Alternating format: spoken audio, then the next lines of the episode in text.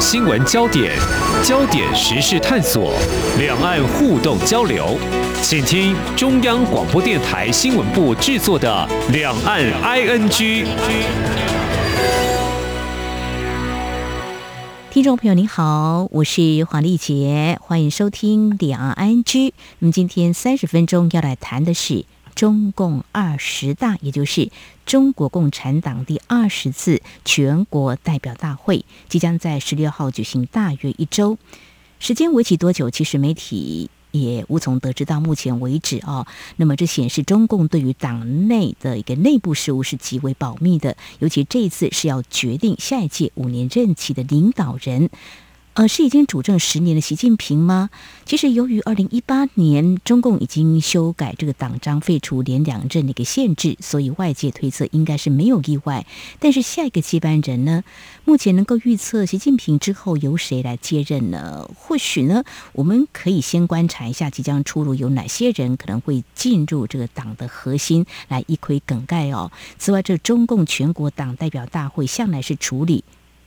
党内的事务，但是呢，相对台湾等一些国家比较不透明的资讯揭露之下，我们又怎么样来观察它相关的动态呢？我们在今天特别邀请台湾师范大学东亚学系的副教授邵轩磊来解析探讨，非常欢迎副教授，您好。主持人好，各位听众大家好。嗯哼，好。那么对一个党员大概九千多万人，要治理十四亿人口的中共政权而言呢，由于中国大陆已经是全球第二大经济体了，而且随着近年它的政经实力增强，对外也都展现它相当的影响力，尤其啊可能会写下中共领导人首开先例，接下他第三个任期，所以就不难理解外界会如此高度关注。二十大的会议，不过首先要请副教授简单说明一下，从历届来观察，通常这换届的首次的这个大会会处理哪些事务呢？嗯、哦，这个共产党的大会哦，基本上是五年一次哦。他跟其他地方的一些领导人啊、单位的领导人啊，或者是政府的领导人一样哦，党的领导人哦，也是有届次的哦，他要决定他的这个。党的领导人的届次，那同时呢，呃，根据这个为核心哦，他会在党大会里面哦，就会做几件事情。首先是前一届的总结哦，就是由这个当时的领导人哦，做一个这个工作报告哦。这个工作报告当然是面向党员的哦，代表他们的主要的领导层哦，我们专业的术语叫这个中央政治局哦，来做一个工作的报告。呃，做完工作报告以后呢，大家就会讨论哦，说这个工作报告怎么样，然后做一个回馈哦，就是在代表大会上对他做一个回馈这样子。那当然，这个回馈主要就是给予肯定啊，然后给予一个方向啊这样子。然后呢，就会来选出这个换届之后的党的领导人。那主要也就是。呃，总书记还有这个中央的常务委员这样子，嗯、就是我们刚才说的中央政治局这些委员等等的一些重要职位。最后一个就会修改党章，大家也趁这个机会讨论一下啊，是不是我们党的规定啊，是不是要修改一下？党章就有点像是党里面的法律一样啊，就是啊，什么样的人可以当党员啦，然后党员应该要做什么啦，那。我们特别会关心党章的这个前言的部分啊，就是他会做一个宣誓啊，我们将来要做什么，我们这个党呃的目的的历史的发展目的做什么？当然还有一些稍微小一点的，但是其实也是大事的，一些其他的部会，像这个纪律委员会的报告啊，其他委员会的报告。是好，非常谢谢副教授。像我们都说，中国大陆领导人习近平，那就是中共总书记嘛，哈。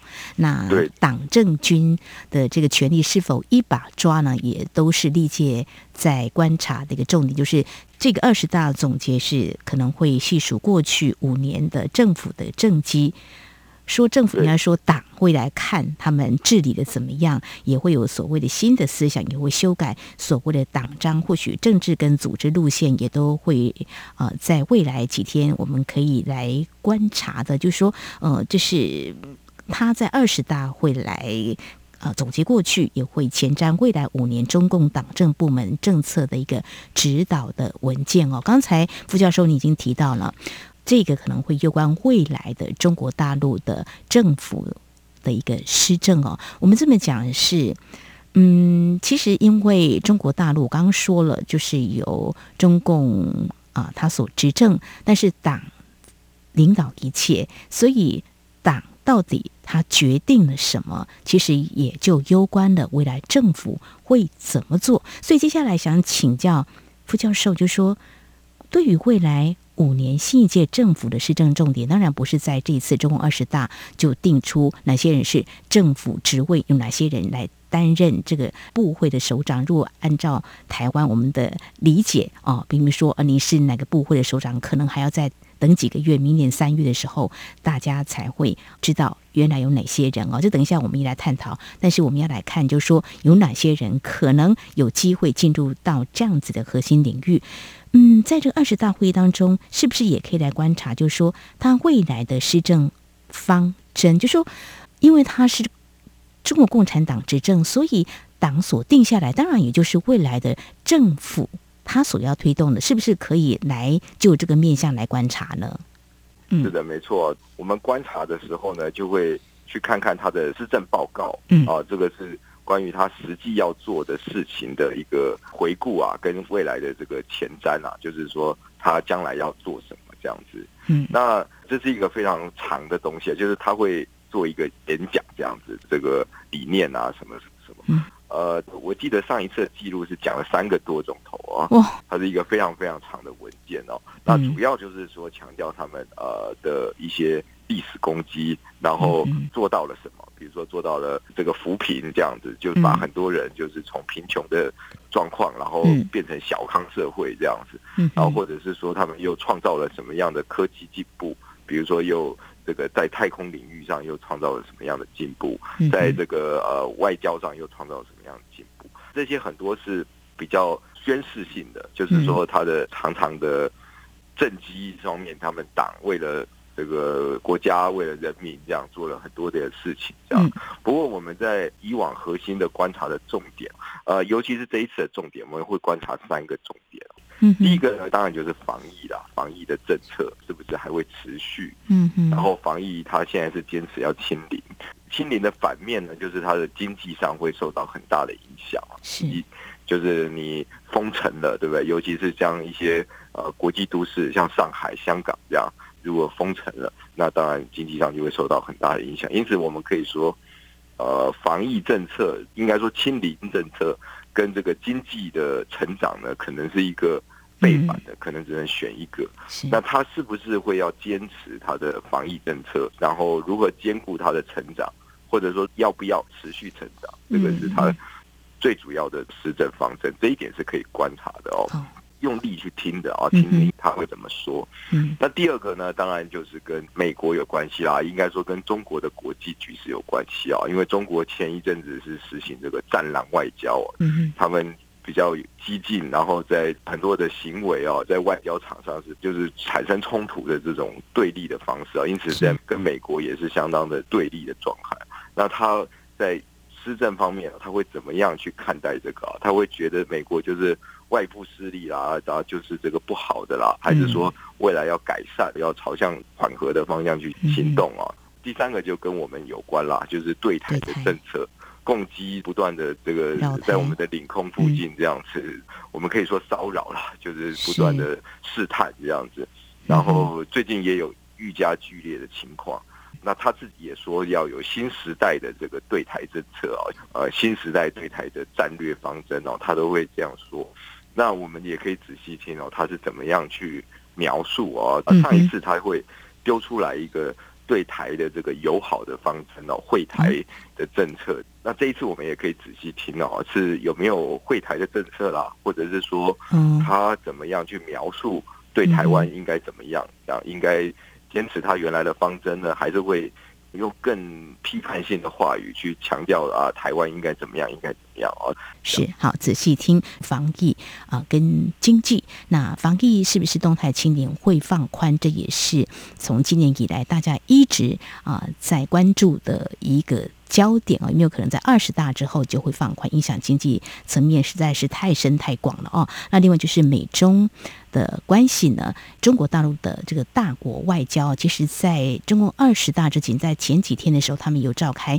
啊，一系列的会议当中，其实也有谈到，嗯，就是说他们还是会持续强硬的走这个大国外交的路线。那怎么走？跟美国的一个对立，是不是会更加剧他们之间的对抗的形式？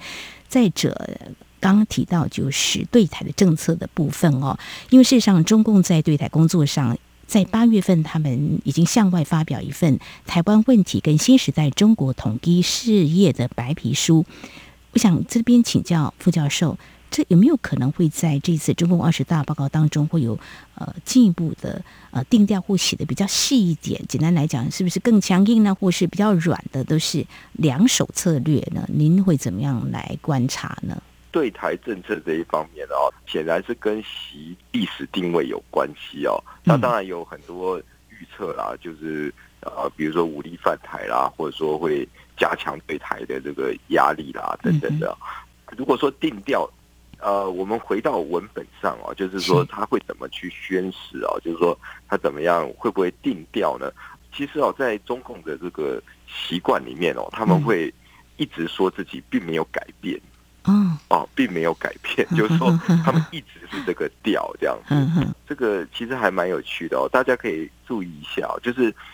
中共会非常强调维持现状，那现状是什么？当然就可以吵了，稍微争论一下哦。不过他们会说啊，自己都没有改变过这样子，自己一直比如说坚持一国两制啊，啊，坚持遏制台独啦，坚持这个反外部势力介入啦，嗯嗯，等等的。那当然这就变成一个，如果沿着主持人的话来讲哦，就不只是定调，这是一个永久的调，永久的调，就是他他们一定会这样讲的。不过呢，他们会加上一些自己的东西，就是像席呢，就会加说要融合，提出一些新的词来描述它的政策，这样，比如说要加强融合这样子，然后对台湾要有新时代的这个，就是像白皮书那样，他会把新时代这几个字加在嘴上。因为习近平上任以来就强调这个新时代 这个字眼，一直到现在，然后要强调一个全面性这样子，是。更重要是强调一个融合啦，一个战略。所以说呢，大部分呢是一种。把他自己的个人特色放到这个宣誓里面了，那他跟细节上的执行哦是不太一样的，就是细节上他可能会加强他的这个压迫，在海峡中线压迫，在国际场合继续这个打压这样子，但但是呢，他可能不会体现在这个呃具体的字眼上，他不会明白的说，但是他会。呃，强调他的这个个人的特色的部分，这样是好。这是习近平主政以来的对台的啊、呃、工作的特色哦。那么强硬啊，也、呃、也有软的部分，就是会台嘛。我们如果啊、呃、这样来理解的话，这几年自从二零一六年之后呢，啊、呃，中国大陆推出很多。这个对台的这个政策啊，有很多的民众，不管是经商投资或是前往就学啊，中国大陆都提供了很多的机会哈。那么也有利于台湾的民众在当地有更多的发展哦。但是呢，在台湾内部的交流，两岸的部分的话，却没有。让这个门打得更开哈，就是一个单边操作，这是有关中国大陆对台政策这个部分。我想这也是在中共二十大，我们来看它相关的报告，那么是不是有在这个部分加了一些字？那个调性其实主轴是不变的，但是会呃多一些习近平特色的相关的字眼。那实际上我们要看他的一些推动的一些做法，会台是不是会陆陆续续还是会提出来？好，这是在我们节目。目前半阶段，非常谢谢台师大东亚学系的副教授邵轩磊，我们解析即将要举行的中共二十大的几个重要的观察焦点。稍后节目后半阶段，我们要来聚焦的是在人事的焦点，这也是包括台湾媒体还有外媒相当关注的，因为中国大陆的发展呢，呃，特别是习近平要接下第三任，可以说是呃史无前例的哈。就中共的领导人来说，我想光是这一点呢，就让外界呢给予相当多的一些讨论哦。那么，习近平继续执政，下个接班人到底有没有浮出台面上呢？稍后我们来看，目前我们从一些资讯来看，有哪些重要人物常常被报道，或许可以知道，也许这些人未来可能会啊担任重要职务。我们节目稍后回来。今天的新闻就是明天的历史，探索两岸间的焦点时事，尽在《两岸 ING》节目。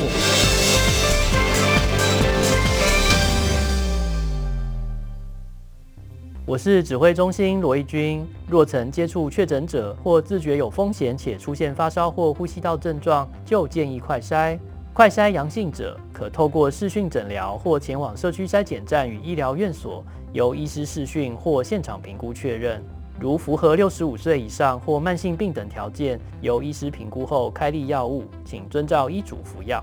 疫苗打三剂，一起做防疫。有政府，请安心。以上广告由行政院与机关署提供。这里是中央广播电台台湾之音。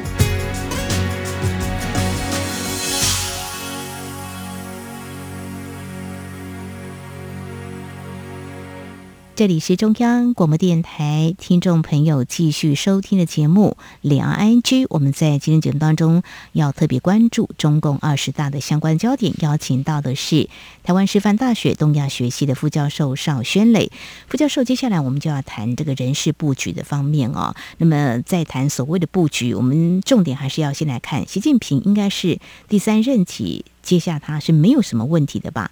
其实，在人事安排方面，他应该就是不二人选。我想先谈的是啦，呃，如果就这个中国大陆对于媒体的发展，我们知道，他大概一九八零年代就。开放这个商业化经营，不过官方还是对于不受政府资助的媒体有相当程度的这个控制管理，所以呃，像官方所属《人民日报》啦、新华社等等，一般呢被称为这个中共的喉舌哦，他所报道内容自然成为观察相关动向的一个非常重要参考。之所以会提到这个，我觉得在今天节目当中特别邀请呃邵副教授到我们节目当中来呢，也。想要请邵副教授来跟我们分享你有意思的观察，就是从中共官媒他怎么样来报道一些相关的人事的一些动向，来观察这个人的一个重要性，有可能在中共二十大他也有一定的位置。先谈这个习近平，呃，他接下第三任期应该是没什么意外吧？副教授，嗯，对，嗯，一般评论是觉得没有意外，嗯、哦，对。那您的看法呢？你会怎么样从一些官媒的报道，或者说您自己的观点呢？这个可能是源自于之前的一个研究啊，就是我们去讨论这个官媒里面的这些政治人物的名字，就是我们看这个名字啊出现在报纸里面多不多这样子。嗯，我们用了一些呃电脑技术去比对这个他出现的名字哦。我们是做了一到六月，大约半年的期间来做一个调查，这样子就是让他去读。我们发现那个习近平出现的这个频率是非常非常高的，他出现了一千多次哦！你想想看，在半年哦，半年大约是一百八十天。他的名字就出现了一千多次，等于一天大概出现大概是七到八次这样的概念啊，就是说你看这个报道全部都是习近平的名字。那相对于此啊，大家说，哎，那可能是很多报道很长啊，很多报道很多名字啊，所以我们也有做了一些一般的。我们说现在是李克强是。二把手嘛，是他的国务院总理。嗯，但是李克强的名字仅出现百余次哦，其他的人哦，就是更是以此递减哦，像韩正啊，像汪洋啊这些，我们叫做中常委啊，就是中央政治局常务委，等于是他的其他的这个高层都是出现大概百余次左右啊。呃，更远的，像这个一般的的这个地方型的领导，地方的书记就出现更少。呃，就数十次到十几次。所以呢，呃，习近平他本身的这个影响力哦，还有他占有的话语权哦，等于是最大的。所以我们就一般说，他个人是没有什么问题的，还是牢牢的掌握这个官媒对他的。报道给他的版面，这样。嗯嗯，好，套一句比较轻松点的，重要的要说三次，那重要的人物呢，报道要很多的篇幅，是吧？对，要好几好几百次，好几百次哦。即将揭晓，在中共二十大，在下周呢，应该就可以知道习近平是不是会接下第三任。那同时在呃，刚才副教授您所提到，用非常有意思的从一些报道当中来统计哪些人他所占的篇幅被报道有多少，其实。提到几个名字就很有有意思了啊，李克强当然是二把手，未来的位置不晓在哪里。那还有汪洋啦、韩正等等，这些也在这阵子啊，就外媒呢也在报道，就说，诶，他们这些人有没有可能会在这个权力核心里头？所谓权力核心里头，在这个啊中共二十大当中，我们可以看到是他会进入所谓的政治局的这个常委嘛，或者是什么委员嘛？这个有些人可能看不太懂。那老师你。可不可以简单来告诉我们，如果进入到什么样的一个位置的话，就有可能啊、呃，所谓的这个七个人之前有说九个人，现在是七个这个常委吗？这要怎么样来理解它的重要性呢？好，我们就观察三个东西。首先呢，就是观察该退的退不退，这样子是该退的人是不是要退？嗯哼哦，我们可以观察两个名字啊，一位叫韩正哦，啊，一位叫栗战书。韩正，我们一般认为是这个江泽民派的人嘛，比较支持江泽民的人。那栗战书呢，就是习近平的人。那这两位都是因为年纪已经到边界了，所以理论上他们两个人应该退。好，几岁应该退？几岁？他们是六十八应该退。好，所谓七上八下，在媒体报道都会用这个简单的七上八下。六十七岁。以就觉得 OK，就 OK 可以继续更上一层楼，有可能继续留任，或者是更上一层楼。那八的话，可能就是要退了，可能要退休了。对，再当五年，他可能就超过那个界限了。这样子，当然，因为政治的高层可能会稍稍就是改变这个规则，就是让他可以呃遂行他的高层的意志啦。所以这是一个原则，但是。为了政治可能会改变，所以这个时候就是我们的观察点这样子。嗯，所以呃，观察这种特别就是栗战书了，就是因为他是习近平派的，然后如果他年纪超过了还是留他，那就表示习近平的权力就很大哦，这是加分这样这样子。好，那我们再来看第二个哦，就是该进的人进不进，我们要结合刚才的研究，配合我们对于派系的观察，嗯。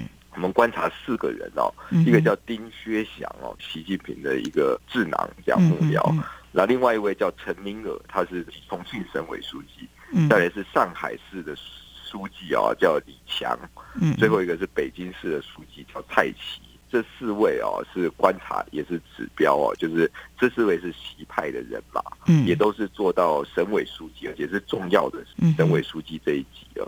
那这四个人可以进去几个人？这也是风向球哦。我们我们就看这四个人可以往上更上一层楼是几个人。如果四个全进，那当然就表示他的权力大的不得了。那如果是四进二，那可能就是还有一点点嗯呃空间。如果四个只进一个，那表示他可能席的话语权就少一点。所以这四个人我们可以依照他进的数量来评价席的这个权力到底有多大。是有七名常委就对了哈。那刚刚老师有呃特别提到几个人是习近平的人马，如果这些都顺利都进到这名单里头的话，那表示习近平的权力呢真的是很大的。那这样子的话，可能会不会形成权力无限大又集权？其实习近平他。今年六十九岁啊，这个也是大家会讨论说，那未来是在第三任之后还没有所谓第四任继续连任一下终身制这样子，然后不过就说，呃，如果他的人马都进来的话，就表示说有可能就是说习近平他权力更大，会变成所谓的集权，集中权力的集嘛，集权是这样子，嗯，一定的，因为就变成是都是他来决定所有的事情了，就是。被他拔擢的人就不不会反抗他嘛，就是就会顺着他的话去说这样子。嗯，那这样子的话呢，我们就要好好的来把过去这十年来他的主政。当然，对台湾来讲，他的呃对台的政策还是重点，然后就有可能还是会延续他过去的这个基本的主轴跟基调。不过，就说那如果呃不是这样子的话，就另当别论，还有一些观察点。但是呢，在这边也要请教副教授，就是说，呃，您在观察，特别是以过去这半年多下来，就是官媒的一些报道，有这些重要的人物，那相对的，其实偶尔。会出现一些呃，对于中国大陆的一些相关事务，比如说防疫好了，呃，会觉得是不是要呃稍微啊、呃、放宽一点啊、呃，松绑一下？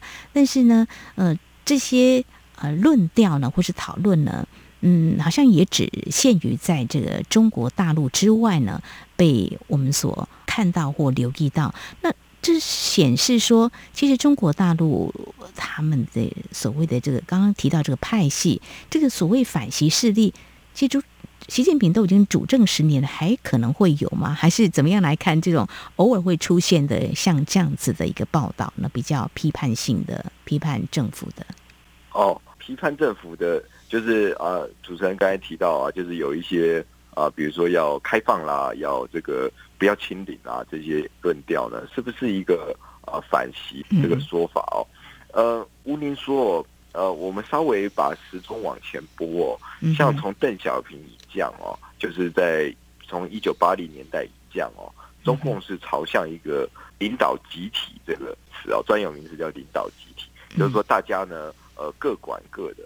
有人管党务，有人管经济发展，然后有人管纪律等等的啊，就是有各种不同的分别，然后就形成了所谓派系政治哦，一直延续到江泽民、胡锦涛时期啊，一直都是派系政治。嗯，所以既有的这个人物啊，比如说既有的他是可能是经济派，他希望推倒尽量开放，然后开始。这个减少防疫、减少封城，也有的可能就是外交的缓和派，就是中美贸易战的时候就应该要这个跟美国继续保持接触，然后甚至是和谈，甚至做一些让步，这都是有可能的哦。所以这些既有的在某一些岗位上的这些人呢，有时候就会出来发表是他们的看法啊，应该要如何如何。有一些也是中阶管理层甚至高层都会有一个发言空间这样。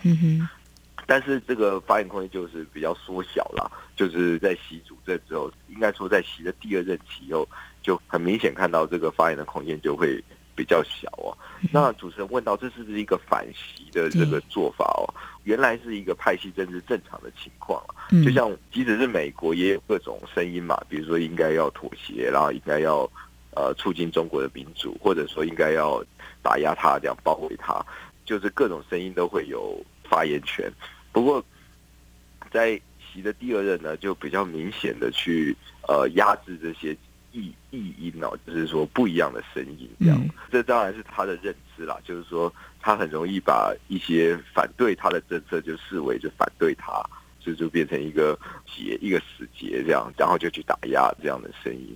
所以说，呃，原本可能是一个政策的讨论或者方针的讨论，然后就要变成上升成为政治的。支持或反对哦，那这样就变成一个恶性循环啦，逐渐变成一个一言堂的这个状况。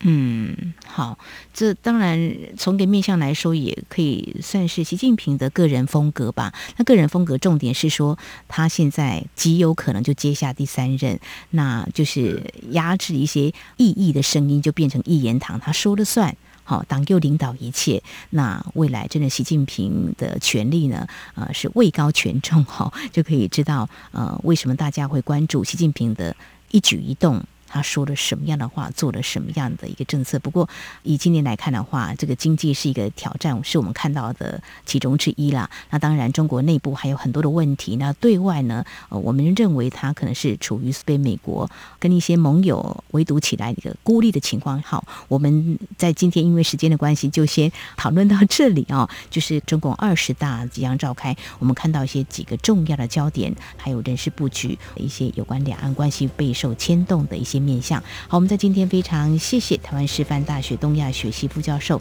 邵轩磊的观察解析，非常谢谢邵副教授，谢谢您，谢谢主持人，谢谢各位听众。好，以上就是今天两岸安居节目，非常感谢听众朋友您的收听，黄丽姐祝福您，我们下次同时间空中再会。